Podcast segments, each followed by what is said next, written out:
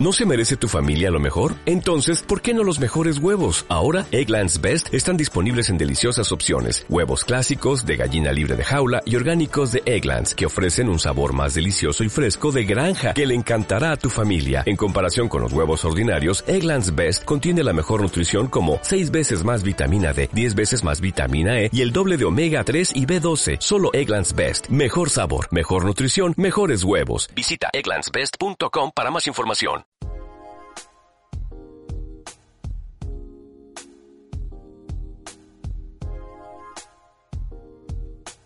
Banco Sabadell te ofrece el café de las 10.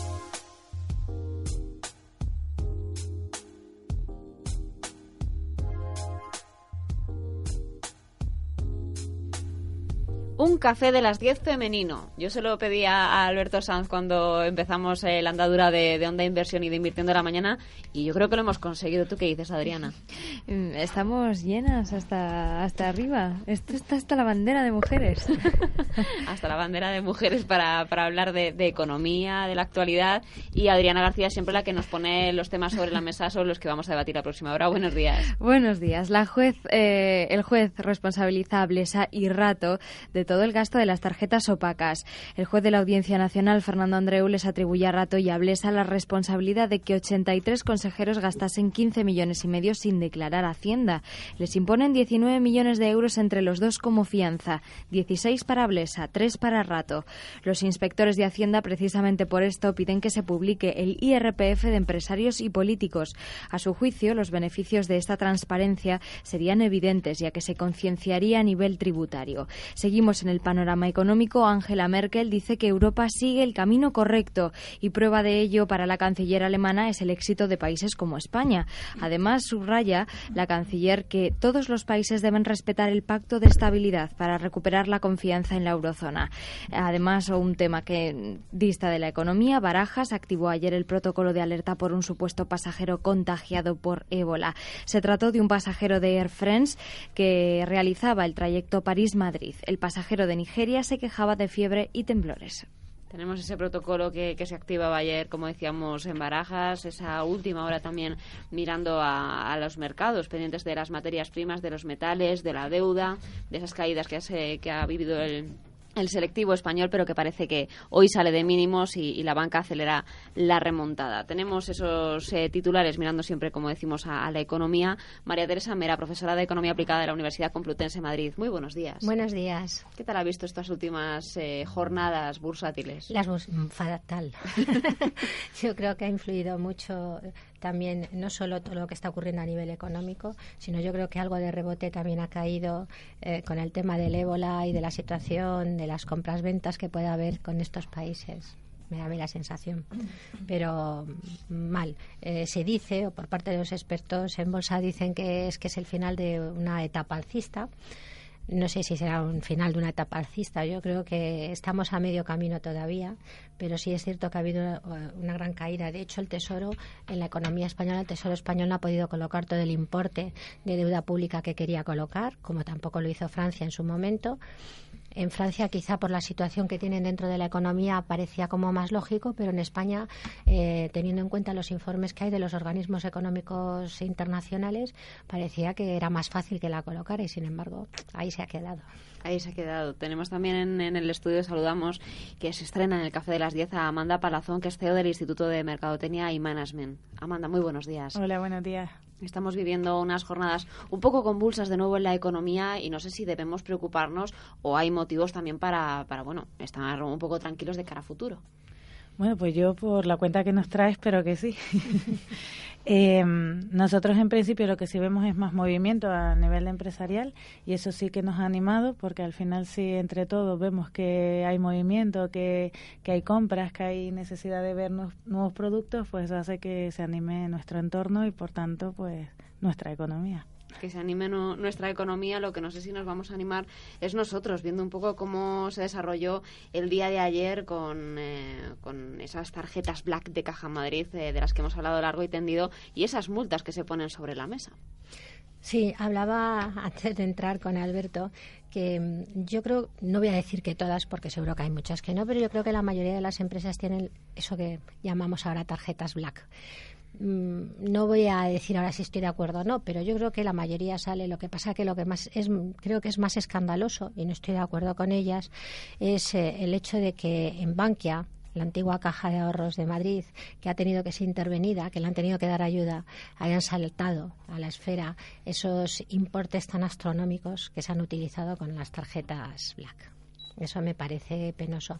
Pero yo creo que en todas las empresas existen ese tipo de tarjetas. Y lo que yo no sé es eh, cómo las empresas, hombre, hay empresas que, y espero que sea la mayoría, que son muy honradas y que eh, eh, para hacer la declaración de la renta de las personas que lo tienen se lo incluyen como retribución en especie, que es lo que habría que hacer. Pero mm, me consta, y sé de algunas, incluso del sector de la educación, eh, que tienen esas tarjetas y que no se están declarando como retribución en especie. Mm, vuelvo a insistir, eh, yo creo que está mal en cualquier caso, que habría que declararlo. Hay que declararlo, ¿eh? las retribuciones en especie, pero que en el caso de Bankia, la actual Bankia, yo creo que es más escandaloso por el tema de la intervención. Yo, eh, aparte de la multa, lo primero que haría es que devolvieran el dinero.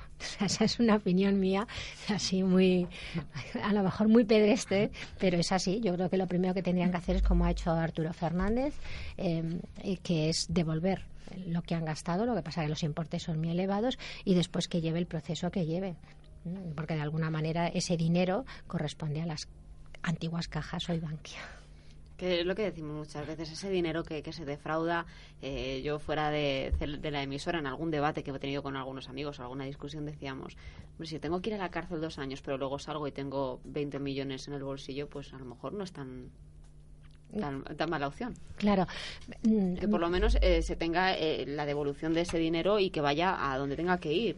Vamos a pensar, eh, Ana, digo, vamos a pensar que yo creo que nadie se lo cree, pero bueno, vamos a pensar que efectivamente tenían desconocimiento, pero lo mismo que a todos, incluso a la persona que está robando, está sisando, está hurtando en la calle por necesidades de que tiene que alimentar o dar de comer a su familia. Y dices que no conocía que la ley mm, por este, hasta este importe me dejaba libre y por encima este importe me llevaban a la cárcel. Y lo que se acaba diciendo es el desconocimiento de la ley no exime de su cumplimiento. Pues aquí exactamente lo mismo. Es decir, estos señores, aparte por el tipo de formación que tienen, tenían que tener muy buen conocimiento de saber que eso tenía que haber ido en eh, su certificado de retenciones. Y lo que tendrían que haber hecho en un primer momento era haber dicho, oye, no me habéis incluido esta retribución en especie. Es decir, vamos a confiar en la buena fe de que efectivamente, tanto las cajas como en muchas empresas les dijeron, esto forma parte de su retribución, como dijo Arturo Fernández. Perfecto, ¿vale? Muy bien. Estaremos o no estaremos de acuerdo, pero bueno, es parte de su retribución. Pero, claro, no declararlo, no, eso es una retribución que hay que declarar y eso es un dinero que, por otra parte, ha sido opaco, evidentemente. Con lo cual se está estafando a la sociedad en general. Es lo que decimos, que al final eh, quizá es, la condena social viene porque es una entidad también intervenida que hemos pagado un poco entre todos y que sobre todo las personas que han estado eh, detrás de ese uso de tarjetas, eh, lo que dice María Teresa, bueno, será fraudulento o no, eso tendrá que determinar la, la justicia y tendrán que investigar cómo se les vendió y demás, pero tienen una formación para saber realmente lo que estaban haciendo y ese dinero de dónde salía y a dónde iba también a parar. Exacto, exacto. Ahí está.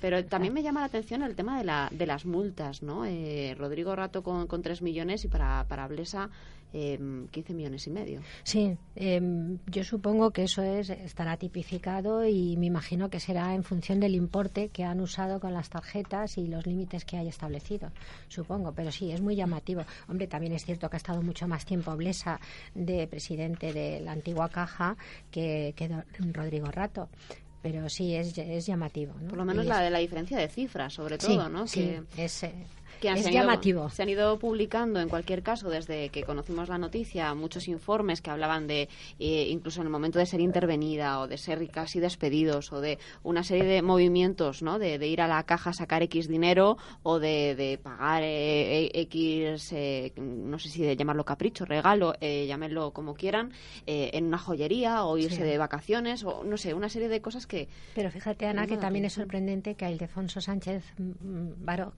Barco, no le han eh, multado de momento. También sigue siendo sorprendente ¿no? a la hora de hacerlo. Ha quedado al margen. Seguro que como otros tantos directivos de, de la antigua caja de Oibankia, porque eh, yo estoy convencida de que no han sido solo Blesa Rato, eh, Arturo Fernández y los que han salido. Mm. Esos yo creo que son porque son más mediáticos, digámoslo así, están más en el ojo de mira, proceden algunos de entornos políticos o de entornos, eh, en, el caso de Blesa, de la inspección, y entonces, bueno, yo creo que es más llamativo, pero seguro que hay muchos más, ¿no? Ya de hecho se dijeron, se dijo que había algunos de los sindicatos que les habían echado porque habían utilizado esas tarjetas, mm. pero no olvidemos que en las antiguas cajas, hoy no, porque es un banco, pero que en las antiguas cajas había representantes no solo eh, de los empresarios, no solo del gobierno, en este caso de la Comunidad de Madrid, sino que también había representantes de los sindicatos y de los depositantes. Y mm, no ha salido. Si según ellos, en este caso según Blesa, Rato, Arturo Fernández, esa era la tónica general, yo estoy convencida que todos los miembros de los consejos de Administración eh, del entonces eh, Caja de Ahorros o Caja Madrid, seguro que han utilizado y han tenido tarjetas mm, pero creo que evidentemente es mucho más llamativo el caso de Blesa y Rato eh, que a lo mejor de Pepito Pérez, que no le conocen nada más que en su casa y en su zona, ¿no?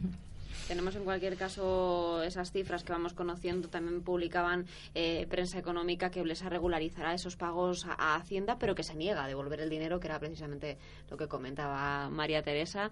Eh, los otros dos imputados, eh, Rato y Sánchez Barcoja, habrían reembolsado lo gastado y pendientes en cualquier caso de, cómo sigan las investigaciones al respecto. La parte económica quizá ha sido la, noticia más destacada de la semana, aparte de, los mercados y de cifras que hemos ido conociendo eh, de un poco la recuperación española, un poco que se nos ponga eh, nuevamente como un poco ejemplo a seguir. Y nos llama la atención también las palabras de, Merkel. No sé si han tenido ocasión de echarle un vistazo. Hablaba de que Europa va, va en el camino correcto y lo demuestra el éxito de países como España. ¿Quién nos iba a decir que Merkel nos iba a llamar exitosos hace unos años. ¿eh? A ver, pero yo creo que es por el hecho de que las eh, últimas cifras que se han publicado tanto por parte del Fondo Monetario Internacional eh, como de la propia Unión Europea, del Eurostat, como de organismos nacionales como centros, ya vamos a prescindir de los oficiales que pueden ser el Gobierno o Banco de España, sino como la Caixa eh, y algunos otros están diciendo que las tasas de crecimiento que se prevén para el año que viene eh, dentro de la eurozona, España es de las que se supone que va a crecer más, con lo cual, eh, si eso se cumple, em, es cierto que podemos ser un poco el ejemplo de toda la Unión Europea, de toda la eurozona, para ver cómo salimos de, de la crisis. Pero habrá que verlo. Sí, yo creo que las empresas eh, estamos también cambiando los modelos y estamos haciendo un gran esfuerzo. O sea, de repente las palabras productividad, gestión del talento, todo esto eh, cada vez tiene más importancia. Eso nos va a ser más productivo y sin duda vamos a un modelo de más éxito. Y lo que está muy bien es que alguien como Merkel lo reconozca porque eh, tiene mucho impacto y eso también nos ayuda a, la hora de, de, la prensa, ¿no? De tener buena prensa y que confíen también más en un país como España. Sí, como dice Amanda, además, que muy bien lo has dicho antes de que han crecido las ventas, según el índice, el PMI, el índice de, ventas de los mercados, que ahora es el que se está analizando, estudiando como más interesante, y es un índice adelantado de cómo puede ir la economía, efectivamente, en España, ¿eh? dentro de toda la Unión Europea, en este caso, ese índice para España es más alto que en el resto de la Unión Europea. O sea, las perspectivas, como ha dicho Amanda, eh, por la parte empresarial es muy buena. Me llama la atención también palabras de, Merkel que dice que bueno las empresas son las final las que crean esa innovación y los puestos de empleo tan importantes también como, como reto a superar dentro de la zona euro. Merkel ha considerado que Alemania es un ejemplo de que se puede impulsar el crecimiento y las inversiones sin poner en riesgo la consolidación fiscal. Abogó además por crear los marcos adecuados para movilizar el capital privado. Estábamos viendo últimamente la necesidad de eso, ¿no? de, que el capital privado fluya, que, también es una forma de, de conseguir de alguna forma financiación alternativa a, la banca tradicional, quizás. Sí. Mira, de hecho, con respecto a eso, es muy curioso, en el congreso que vamos a realizar ahora el 25 de noviembre, que es el primer congreso sobre gestión del cambio organizacional, una de las ponencias que hay es hablando de la moneda virtual. Esto es un tema muy curioso, ¿sí? En este caso se llaman los UNETES, yo no lo conozco especialmente, de hecho por eso lo hemos invitado, pero bueno, sí en la búsqueda al final de alternativas y todo el mundo está buscando la fórmula de no tener que ir a través del banco para conseguir diferentes financiaciones. Y en este caso el ponente habla que este año incluso se ha pagado sus vacaciones a través de un ETE no sé, vamos a ver qué nos cuenta, pero la realidad es que es que estamos todos en la búsqueda de no tener que pasar por el banco a la hora de buscar financiación. Sí, el, éxito yo eh, en algún contexto, no aquí porque no surgió, pero en algún contexto sí he dicho que eh, el Bitcoin mm, evidente el Bitcoin, un ETS, el tipo de monedas virtuales que están aflorando a raíz de la, del Bitcoin, que fue la primera, eh, que pueden tener mucho éxito porque, bueno, pues simplemente eh, se están, no existen. Es decir, físicamente no existe. Eso es lo que tiene que tener la gente claro, que no va a encontrar una moneda como el euro o como la antigua peseta, el franco o el dólar. Eh, son anotaciones contables, pero eso yo creo que sí que nos puede servir además no solo para ver cómo se pueden financiar las empresas sin necesidad de que haya movimiento líquido de dinero y cómo puede ayudar a crecer, porque yo creo que lo que tenemos que tener todos en cuenta es que el dinero es un medio de cambio. Lo que pasa es que estamos tan hechos a ese término dinero que al final creemos que toda nuestra riqueza es el dinero y queremos ver las monedas y los billetes y lo físico. Exacto. Mm ya sepa, se cambió también el, el concepto ¿no? de, de, los mercados hace años, cuando todo el mundo eh, compraba acciones de, de, X compañía y le mandaban a su casa esos papelitos ¿no? que representaban cada uno una acción, y ahora ya eso ya no se estila, ya todo va a través de Internet y se confía en que he comprado 20 acciones y aparece en tu ordenador y, y confías. Entonces, quizá el cambio va por ahí. Quizá deberíamos romper con esa, ese paradigma ¿no? de lo físico y todo lo material de tocar. Sí, yo creo que sí. Eh, a ver, en la época del trueque, ya sé que ahora hablar del trueque es como. Bueno, no, pues tampoco, no, ¿eh? siempre, tampoco está lejos, exacto. Pero no, tampoco, porque cuando se produce el derrumbamiento de los antiguos países del este, en el año 89, eh, si os acordáis, las noticias salían que en Rusia se utilizaba mucho el trueque. Y todo el mundo decía, ah, es porque hay pocos rublos. Al revés, era porque había mucha cantidad de rublos en circulación y la gente no confiaba en ella. O sea que, bueno, ahí sí fue una demostración de que el trueque podía funcionar. Pero bueno, al margen de que quizá ahora volver a un trueque eh, en economías muy desarrolladas sería muy complicado, pero mm, el hecho de que se hagan movimientos virtuales, anotaciones contables a través de Internet, que todo o prácticamente casi todo el mundo estamos ya eh, con la tecnología en las manos, yo creo que eso sí que es muy útil. Ahorra tiempo, ahorra costes, ahorra eh, María Teresa, lo que dices es muy interesante porque efectivamente el trueque ahora es impensable, pero le hemos llamado economía colaborativa, con lo cual eso es el trueque. Lo que pasa que ha evolucionado, que eso sí es lo normal, que vayan evolucionando los conceptos. De hecho, por ejemplo, en el congreso que les comento tenemos 30 patrocinadores que nos han ayudado a colaborar. Cada uno pone su producto, cada uno va a explicar su producto y eso es la economía colaborativa, que en el fondo es eso. Yo, es un yo te de, otro, de otro estilo, exacto. claro, es un intercambio, que al final es lo que es el trueque. O sea, que sí que creo que ahora, además como han crecido tanto el número de autónomos, tanto el número de pymes, eh, hablamos mucho, pues eso, de la economía colaborativa y de intercambiarnos ayuda para poder ir creciendo y, y bueno, manteniéndonos en esta situación. Sí, efectivamente ha evolucionado hacia, hacia esa forma de economía colaborativa y sin embargo hay muchas veces que en este tipo de evoluciones lo que se echan de menos son determinados controles. Eh, no sé hasta qué punto, eh, lo, charlamos en algunos espacios de, Invirtiendo la Mañana, no sé lo, que piensan ustedes y por eso lo saco un poco a la mesa. ¿Hasta qué punto eh, depende de, la propia persona o de que estemos vigilados para no cometer determinados fraudes? Hablábamos de, Caja Madrid, fuera de, una serie de, instrumentos, ¿no? Hablábamos de la casta política también en muchos casos, que se han conocido mm. casos escandalosos. Los inspectores de Hacienda piden que se publiquen esos IRPFs de empresarios y de políticos. Necesitamos estar vigilados para no cometer determinados fraudes llegados a un nivel o a un estatus en donde quizá tenemos más permisibilidad para hacer determinadas cosas o se nos vigila menos. qué piensan ustedes? A ver, yo creo que es un poco la idiosincrasia del español o de los países mediterráneos, ¿no? Que si parece que si no tenemos a alguien detrás vigilándonos, a ver cómo podemos eh, timar o podemos hacer. Y yo creo que eso eh, es algo que no sé cómo, ¿eh? pero que quizás socialmente habría que ir cambiando. Eh, claro, dada la concepción que tenemos, lo que piden los inspectores a mí sí me parece vuelvo a repetir, no creo que sea la solución ideal, pero mm, dado como pensamos los españoles, yo creo que sí estaría bien, porque de alguna manera, bueno, pues quizás seríamos todos más cautos a la hora de, ver eh, o de, plantearnos el, estafar a alguien, ¿no? El hora de hacerlo. Pero yo creo que mm, eh, ese comportamiento tendríamos que aprender todos a comportarnos, a ser honrados, a no timar, por decirlo así, eh, o no estafar.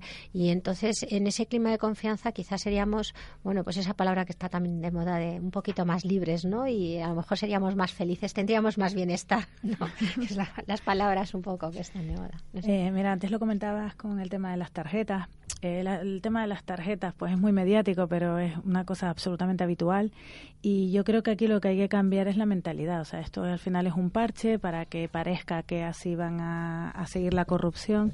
Y lo que tenemos es que cambiar la mentalidad, una mentalidad más honesta en general. Eso es pura cultura del país. Eh, hace poco nos reíamos con el tema de es otra de nuestras especialidades, por eso sí que lo conocemos, el tema de culturas corporativas, y nos reíamos porque eh, una empresa había nos contaba que había mm, eh, prohibido el pedido de material en septiembre.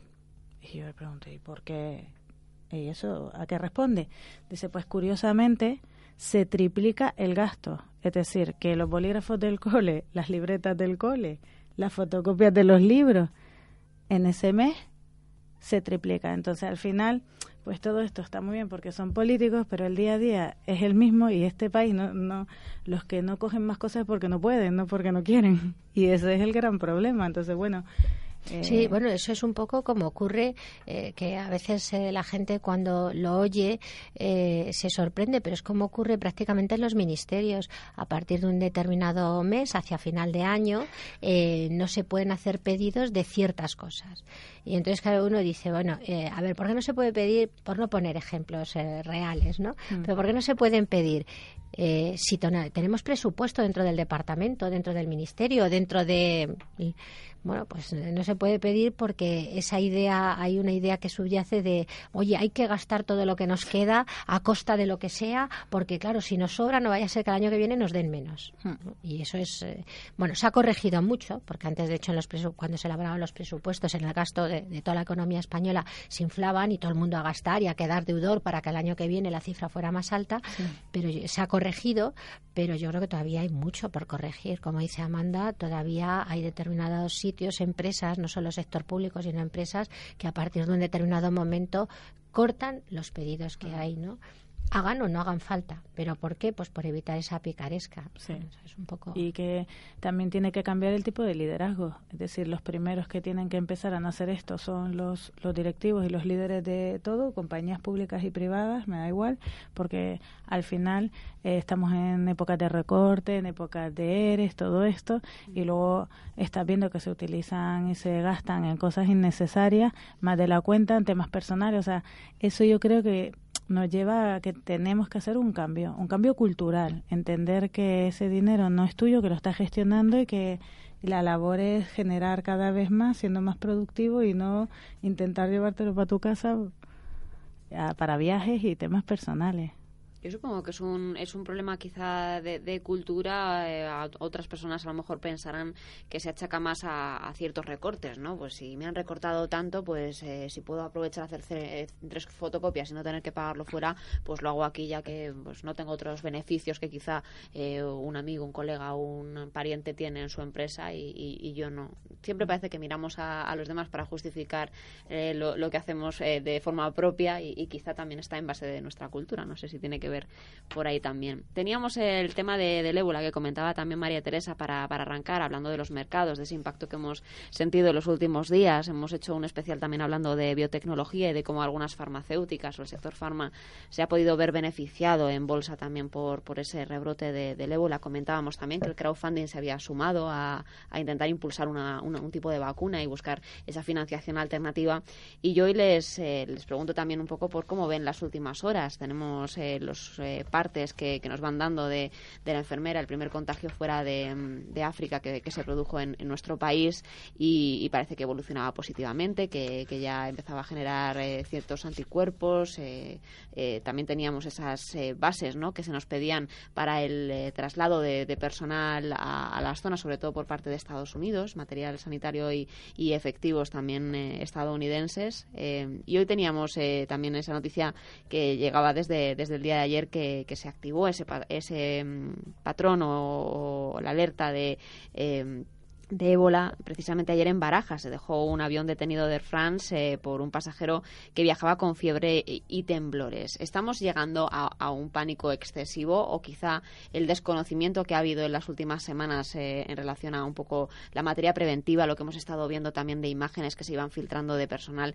que trasladaba a lo mejor a, precisamente a la persona contagiada sin determinados eh, mascarillas o demás, ha hecho que, cunda un poco el pánico? No sé cómo lo ven ustedes. Yo creo que es una mezcla de las dos cosas, Ana. Yo creo que es una mezcla de algo que como no tiene cura o nos lo han mostrado como que en principio, salvo determinados casos, no tiene cura, eh, nos, nos asusta, lógicamente, nos aterra, tenemos miedo a, que podamos ser uno de los afectados y por otro lado eh, yo creo que ha sido, se, ha magnificado demasiado. A ver, es, es un tema serio, pero yo creo que esto es... Mm, como un ciclo, ¿no? Cuando surge el cáncer por primera vez, aquí todo el mundo nos asustamos y queremos saber si se puede contagiar de persona a persona, no se contagia, cuando el SIDA lo mismo y ahora con el ébola lo mismo. Evidentemente son enfermedades diferentes, eh, el cáncer ha evolucionado y en muchos casos tiene cura, eh, con el SIDA parece que también y bueno, pues eh, deseamos, o por lo menos esperemos que con el ébola ocurra lo mismo. Claro, en este momento no es el caso. Entonces, entonces yo creo que, se ha mezclado un poco todo. Por un lado, el hecho de ese miedo, ese terror a que podamos ser contagiados y por otro lado, pues como muy bien has dicho, esas imágenes que vemos que parece que se tiene eh, poco cuidado, pero yo creo que la gente o muchos sanitarios cuando están dentro de ese ámbito eh, lo ven como normal, pues como cualquier otra enfermedad y a lo mejor mm, vamos a levantar una lanza a favor de ellos. No, no, es que lo hagan a propósito, sino que ven como una cosa normal y que piensan que el riesgo que tienen es el mismo que con otro tipo de enfermedad. Claro, las personas que a lo mejor somos más profanas en estos temas nos asustamos más y decimos, bueno, es que esto es, es tremendo, habría que tener cuidado, ¿no? Es como el debate que se generó cuando empezaron a traer a los dos al primer misionero, de hay que traerlo o no hay que traerlo. Había un debate tremendo, como tú sabes. Había gente que decía es que tenía que haberse quedado allí, puesto que allí es donde está el foco y que no se contagio en otros sitios y había gente que decía, no, no, es que es español y tenemos que ser un modelo de ejemplo de que traemos a nuestros compatriotas, ¿no? Bueno, cada uno tiene sus opiniones, pero yo creo que los que dicen hay que dejarlo allí es porque tienen miedo a ese contagio y los que dicen hay que traerlo aquí, pero con muchas precauciones tienen miedo al contagio, pero hombre, hay que quedar bien socialmente. Bueno, pues a lo mejor es una cosa intermedia entre uno y otro, ¿no? Creo yo. Sí, o sea, es que estoy totalmente de acuerdo contigo. Eh, yo creo que hemos entrado en pánico. Es una enfermedad realmente eh, complicada, no, no, tiene cura. Todos los impactos que tenemos son los de África, con esos niveles de fallecimientos tan enormes. Entonces, claro, solo de pensar eso nos ha dado a todos un algo. Entonces, si encima tiene repercusión en la bolsa, eso hace que le dé mucha más entidad que a una simple enfermedad, porque la legionela está ahí, es un problema enorme, pero no ha tenido una repercusión en, la bolsa. Entonces, bueno, al final, eh, pues nos ha generado una situación de muchísimo miedo, ¿no? Yo creo también otra cosa y es em, a ver, vamos evolucionando mucho, van saliendo cada vez medicamentos mejores, eh, productos mejores en todos los ámbitos, ¿no? Vamos a centrarnos en la sanidad, que es lo que ahora comentamos, pero en todos los ámbitos. Y sin embargo, eh, esa evolución y ese querer aprender cosas nuevas a veces hace que nos olvidemos mm, de cosas que ha habido o de enfermedades, en este caso que ha habido, y cómo se han curado históricamente. En el caso del ébola no se ha curado, pero digo esto a ejemplo de eh, salía antes de que empezara todo este episodio con, del ébola, salió una noticia muy pequeñita en un medio de comunicación de que parecía que había cada vez menos eh, médicos expertos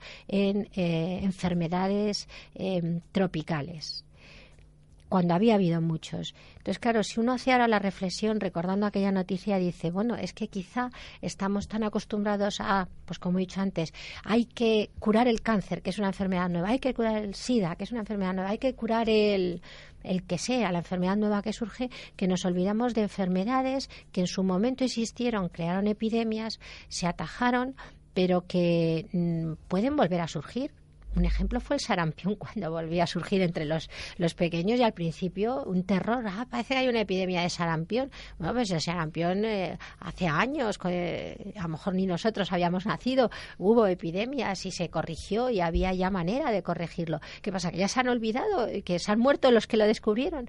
Pues yo creo que mm, eso que decimos a veces, yo sobre todo digo muchas veces que la historia se suele repetir y que hay que recordarla, yo creo que eso es un ejemplo con el caso del ébola ahora mismo. Es decir, bueno, pues eh, no hay que olvidarse de que hay enfermedades que en su momento se erradicaron o de que por lo menos las epidemias se cortaron, aunque siga habiendo casos, y que por lo tanto hay que seguir investigando, aunque no sean las punteras y las pioneras en un momento determinado. Sí.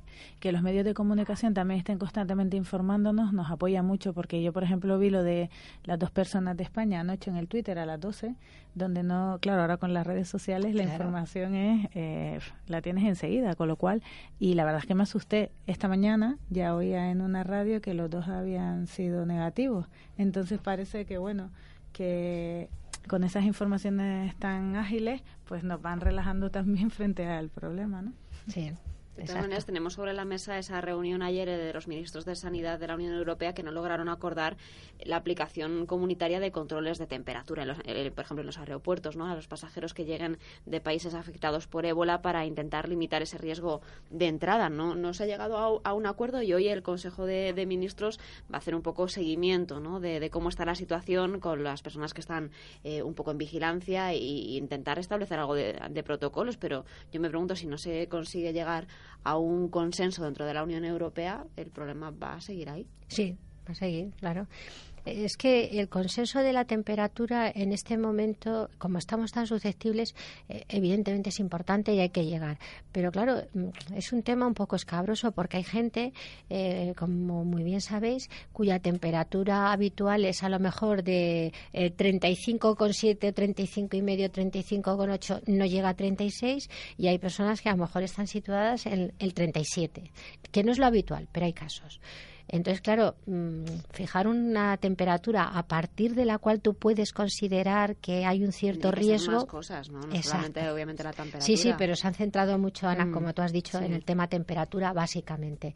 ¿Por qué? Pues porque es el síntoma inicial de esta enfermedad. ¿ves? Es el pánico que acaba corriendo de. Es el síntoma inicial y, por lo tanto, mm, lo primero, todo es la temperatura, ya, pero hay que mirar otras cosas al lado.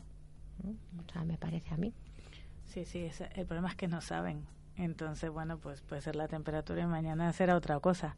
O sea, lo que tienen que hacer es dedicar recursos, que tienen muchísimos, a sacar la vacuna y ya está. y solucionar el tema lo antes posible. Lo que está claro es que la Unión Europea de momento tendría previsto enviar con carácter inmediato un equipo de expertos que llevaría a cabo esas eh, comprobaciones, ¿no? De, sobre todo relacionados con esa Organización Mundial de la Salud, para ver si hace falta reforzar esos controles, en, sobre todo en aeropuertos africanos o en aquellas personas que estén un poco eh, yendo de un lado para otro, que tengan esas escalas eh, previstas. Claro, sí, yo creo que eso es lo que habría que hacer. no es por poner mm, esta persona no, evidentemente hay un riesgo en las personas, en los sanitarios que están atendiendo a toda esta gente y entonces, bueno, por cuando quieran volver a sus países de origen, lógicamente tienen todo su derecho, pero quizás sí haya que hacerles un seguimiento o un llamémosle reconocimiento, ¿no? por decirlo de alguna manera, ¿no? cuando llegan a sus países de origen eh, para evitar bueno, pues todo este pánico que, que nos entra a todos. Generalicemos a todos, porque al final somos todos ¿no? los que acabamos teniendo ese pánico. Sí, Lo que pasa que yo creo que también tenemos que ser conscientes de que bueno, pues que esto no es la peste y que hay que salir corriendo, porque eh, estoy recordando ahora eh, una imagen que salía en los medios de comunicación, en las televisiones, cuando esta enfermera eh, dijo que había estado en la peluquería y que se mm. había depilado. Lo que decía la dueña, ¿no? Es que desde que ha salido la televisión resulta que ahora nadie entra en la peluquería. Bueno, es como si hubiera sido la peste, ¿no? Mm, bueno, si eso no tiene que ver, a lo mejor yendo por la calle ha rozado a una persona y también puede estar en las mismas condiciones. Entonces, bueno, es un poco el hecho de hasta qué punto acabamos teniendo pánico, ¿no? Y, entonces, bueno, esto tiene también un riesgo y es que a lo mejor hay alguna persona que crea que tiene síntomas y que se lo calle por miedo a ser estigmatizado o a que se estigmatice el medio cercano, ¿no? La familia o las eh, personas cercanas que tenga, ¿no? Y eso, entonces, eh, el riesgo sería así que mucho mayor, ¿eh? Además hay que especificar bien qué zonas de, África, porque aquí también hay desconocimiento, lo decía eh, el otro día el portavoz de Sanidad, que, ojo, que no todas las personas que vienen de, África significa ni siquiera que hayan tenido un posible contacto con el ébola. Entonces, al final, eh, está localizado en tres países y es importante que, que, tengamos esa tranquilidad, que no todos los viajeros por tener fiebre y ser de ese continente significa que tengan posibilidad de contagiarse. Exacto, que tengan la enfermedad. Además de, de todo eso, yo, yo me pregunto mm, sobre todo el, el hecho de, sentir el desconocimiento de toda la, situación, es lo que estábamos diciendo. Quizá eh, con más información, pues es lo que decía María Teresa, no es solamente estigmatizar, sino eh, si alguien viaja en el metro y toca una barra y yo luego la toco, eh, tengo posibilidad de contagiarme, la posibilidad es muy mínima, debería ir con mascarilla si veo a alguien que tose, lo digo sobre todo por personal que, tiene atenciones al público, ¿no? que es el, quizá los, los más expuestos, o sanitarios, o, o hablábamos de la peluquería, bueno, pues eh, veo a alguien que viene un poco acatarrado, no sé si es catarro o qué, qué medidas debería tomar, me debería limpiar de alguna forma, con algún tipo de producto, no sé. Ese tipo de cosas que sobre todo yo creo que el personal sanitario es el que debe informar, investigar eh, hasta qué punto es peligroso o no determinados patrones para también conocer eso, pues que no se estigmatice tanto. Pero es que eso, como no se difunde de ninguna manera. No, no. Yo creo que. hace especular a ti mismo. Exacto, hace especular. Y al mismo tiempo, yo creo que también se está especulando en muchos ámbitos, ¿no? Eh, a la hora de transmitir noticias, eh, bueno, pues parte. Había una sanitaria, eso sí, una doctora eh, de las que está en el Carlos III, que sí fue muy clara, que dijo: vamos a ver, el hecho de que Teresa se haya contagiado no quiere decir que todo el entorno que esté a su alrededor se ha contagiado. Evidentemente, tienen que darse una serie de requisitos y cumplirse. Bueno, pues quizá eso es lo que habría que hacer, ¿no? Lo que pasa que, bueno, pues ahí eso ha generado al mismo tiempo no solo el debate sanitario, sino un debate político de quién es el responsable. Mm. Entonces, bueno, a mí me parece que es más importante en este momento solucionar el tema de la enfermedad y que luego ya hagan el debate político que quieran, utilizándolo en el sentido que quieran. Vamos, me parece a mí.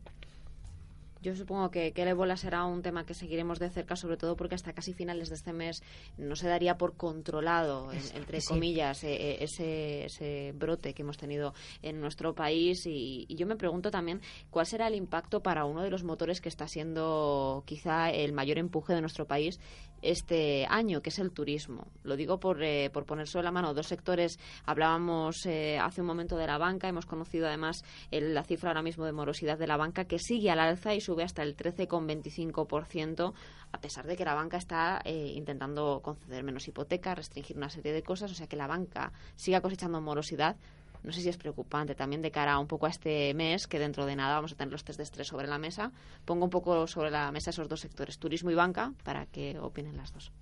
Sí, a ver, en el caso del, del turismo mm, no tendría por qué, porque lo mismo que aquí ha aparecido en España eh, un brote, también lo ha habido en Alemania y también el, paso por Francia, ¿no? aunque no lo hayan tenido, con, de, este último avión, de este último nigeriano que ha venido. Con lo cual, y pueden aparecer más casos, con lo cual yo creo que, bueno, eh, no es somos el sector turismo en España es importante, es una de las causas eh, que hace que tengamos una balanza de pagos no tan deficitaria, incluso ahora tiene superávit por otras causas, y entonces, en ese sentido, yo creo que en estos últimos meses del año no sería preocupante. Quizás sería más preocupante si estuviéramos en fechas cercanas al verano.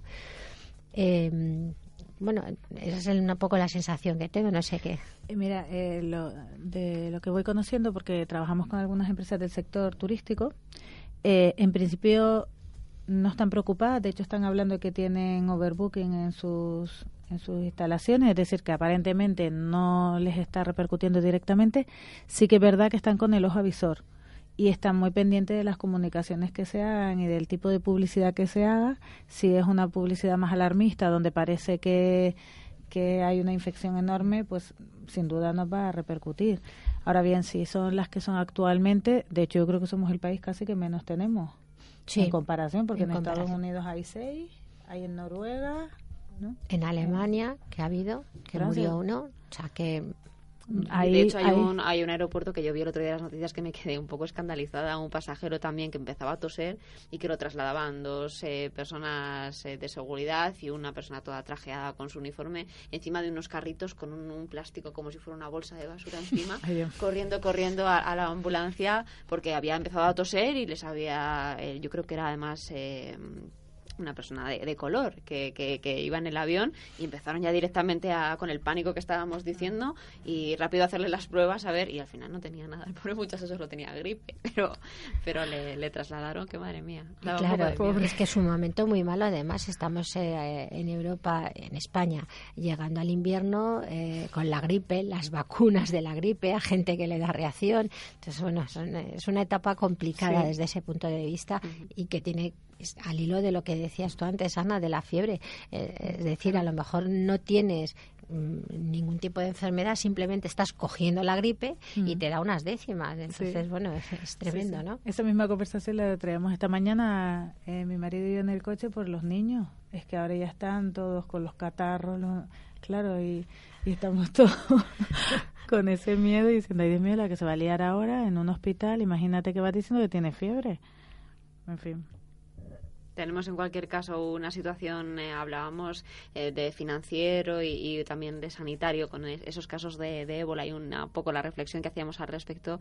Me queda una noticia antes de, pasar con nuestro comandante Tom hablando del ahorro, ¿no? de la importancia del ahorro. Parece que cada vez se mira más eh, esos centimillos que nos podemos ahorrar cada, cada vez que vamos a la compra y la gente apuesta por, por esas promociones y por esos descuentos para ir a comprar. Espera quizá esos momentos para, para aprovechar y, coger un 3x2, ¿no? Bueno, es que antes o después lo gastaré, ¿no? Y cada vez eh, consiguen mejores ahorros. Salían unas cifras ayer que nos llamaba la atención eh, de una consultora de Cantar World Planner que decía que los españoles consiguen ahorrar 300 millones de euros al año en la cesta de la compra gracias precisamente a las promociones.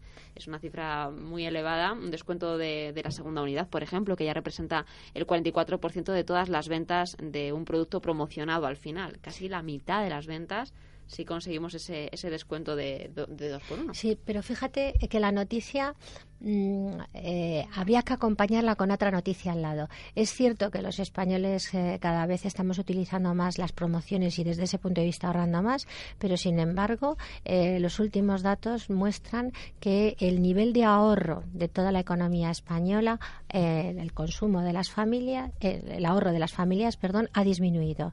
El año pasado a estas alturas estaba en el 18,3 y sin embargo ahora es el 15%. A ver, dirás, bueno, eso es contradictorio. No, yo creo que no es contradictorio yo creo que al revés es, mm, en cierto modo, una buena noticia, porque por un lado significa que las familias saben comprar con más cabeza, digámoslo así, aprovechando todas las ofertas, pero que sin embargo el hecho de que globalmente se esté ahorrando menos, lo que significa es que estamos, se está relanzando la economía, que es con lo que empezábamos diciendo, y que de alguna manera se está incentivando el consumo global de toda la economía. Entonces yo creo que ese sentido si es no son contradictorias, sino que se complementan las dos noticias. Sí, yo esa, ese estudio eh, tendría que mirarlo un poco más con más detalle porque yo creo que lo que ha cambiado es el mercado y lo que sí es verdad es que el, el comprador cada vez compra mejor, o sea, estamos comprando mejor calidad-precio. No tanto el hecho de las ofertas, porque no siempre las ofertas significa que ahorres, es más bien un atractivo promocional más que un ahorro real. Eh, sin embargo, es verdad que el mercado ha cambiado, es verdad que el comprador ha cambiado, cada vez está más informado y cada vez compra más calidad con un precio más razonable y más ajustado. O sea que al final, eh, porque al final el sector de lujo está creciendo un 16%. Es decir, que lo que sí es verdad es que el comprador cada vez es más profesional comprando y lo que no hacemos ya es comprar eh, cosas que no lo valen a, a, un precio muy alto, ¿no? Quizás eso sí que es verdad que nos ha venido bien en este periodo de crisis, que hemos aprendido sí, a, comprarnos el dinero. Yo supongo que hay que, que hay que mirar el bolsillo, hay que mirar el ahorro, hay que intentar buscar la eficiencia en, muchos sectores y, también, por supuesto, en el consumo propio. Y precisamente hablando de, eficiencia, ya saben siempre que los viernes nos despedimos con, con una sonrisa de creatividad que nos trae nuestro comandante Tom.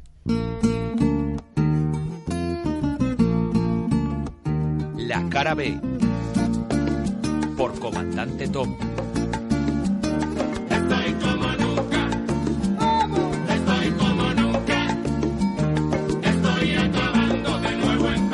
Santiago López es fundador de Comandante Tom y más de en Comunicación y Network Thinking. Santiago, buenos días. Hola, buenos días. Hablábamos del consumo, del ahorro de, las familias, de bueno, eh, de cómo las promociones siguen siendo quizá también eh, muy buscadas y valoradas a la hora de, por ejemplo, hacer la cesta de la compra. Hablábamos de eficiencia y por eso hemos decidido llamarte, porque sé que tienes un proyecto que comentarnos. Sí, un proyecto además que, trabaja mucho sobre, sobre el territorio que, comentas, ¿no? que es el, hecho de, de, bueno, pues de fundamentalmente de, poder visualizar eh, qué es lo que estamos gastando, por lo menos ver lo que estamos gastando, y en este caso estamos hablando de, de, lo que gastamos en luz, ¿no? Como, eh, no solo lo que gastamos en luz, sino también lo que contaminamos utilizando esa luz, ¿no? El, proyecto de hoy eh, se llama Cities at Night, para quien lo quiera bueno, pues lo que ya en la web es llama Si entra ahí puede descubrir un poco de, qué va este proyecto, que ampliar la información que, os voy a dar. Y, bueno, este es un, pues un proyecto que, que en un una persona ha decidido poner en, marcha, es un astrofísico que se llama Alejandro Sánchez. Y, lo que decidió fue pues eh, hacer un, digamos que un mapa, una, una visualización de, de cómo son las ciudades por las noches. Y, bueno, pues se dio cuenta que era una, empresa bastante bastante difícil porque realmente esas fotos existen, porque las hacen desde las estaciones espaciales, la NASA, el problema es que no están catalogadas la gran mayoría de ellas, es decir, hay una cantidad de, información sobre sobre pues bueno, pues sobre cómo es la Tierra por la noche desde el espacio, pero no se sabe eh, a, qué lugar corresponde eh, esas esas imágenes, ¿no? Entonces lo que él decidió fue pues empezar a catalogarlas para hacer un mapa en general y especialmente para España de, bueno pues cómo, cómo son las ciudades por la noche y en qué puntos de, de esas ciudades es donde más más luz se gasta, ¿no? Y, claro, se dio cuenta que era una, como os comentaba, una, una, pues una, empresa muy titánica, porque claro, catalogar todo todas esas imágenes es, muy complicado. Y entonces pues decidió que, que, bueno, pues que, mejor que hacerlo que con, con, la ayuda de gente, ¿no? Entonces lo, bueno, este proyecto lo puso la web y, y lo que fue empezar, eh, empezar a hacer fue pedir ayuda pues, a, a, los ciudadanos que se quisiesen acercar a su, a su web y le ayudasen a catalogar esas, esas imágenes, ¿no? Y, bueno, pues el, proyecto que, a simple vista parece como, muy sencillo, y ya digo que es una, empresa bastante dinámica, pues aquí en España como que mm, no, no, lo hemos visto en los medios ni, ni ha tenido una excesiva repercusión, pero sin embargo en Estados Unidos pues ha levantado un interés eh, bastante bastante amplio. ¿no? No solo por la temática que, toca, sino por la, por la concepción de este, que es el pues, aplicado a los ciudadanos para que aprendan, ¿no? o, a través de jugar, a través de catalogar estas imágenes, pues que aprendan cómo, cómo es la, digamos que, la visión que tenemos del mundo desde ahí arriba, ¿no? Al final, eh, a nosotros, no sé a ti, eh, Santiago, pero a mí, cuando viajo eh, pues en avión o, cuando voy en coche a otras ciudades, a mí me encanta lo de la luz. Me da como, como una sensación de calidez de las ciudades eh, muy buena. Y, claro, yo no he pensado en, en la parte de, derrochar. Yo me quedaba con lo bonito que era.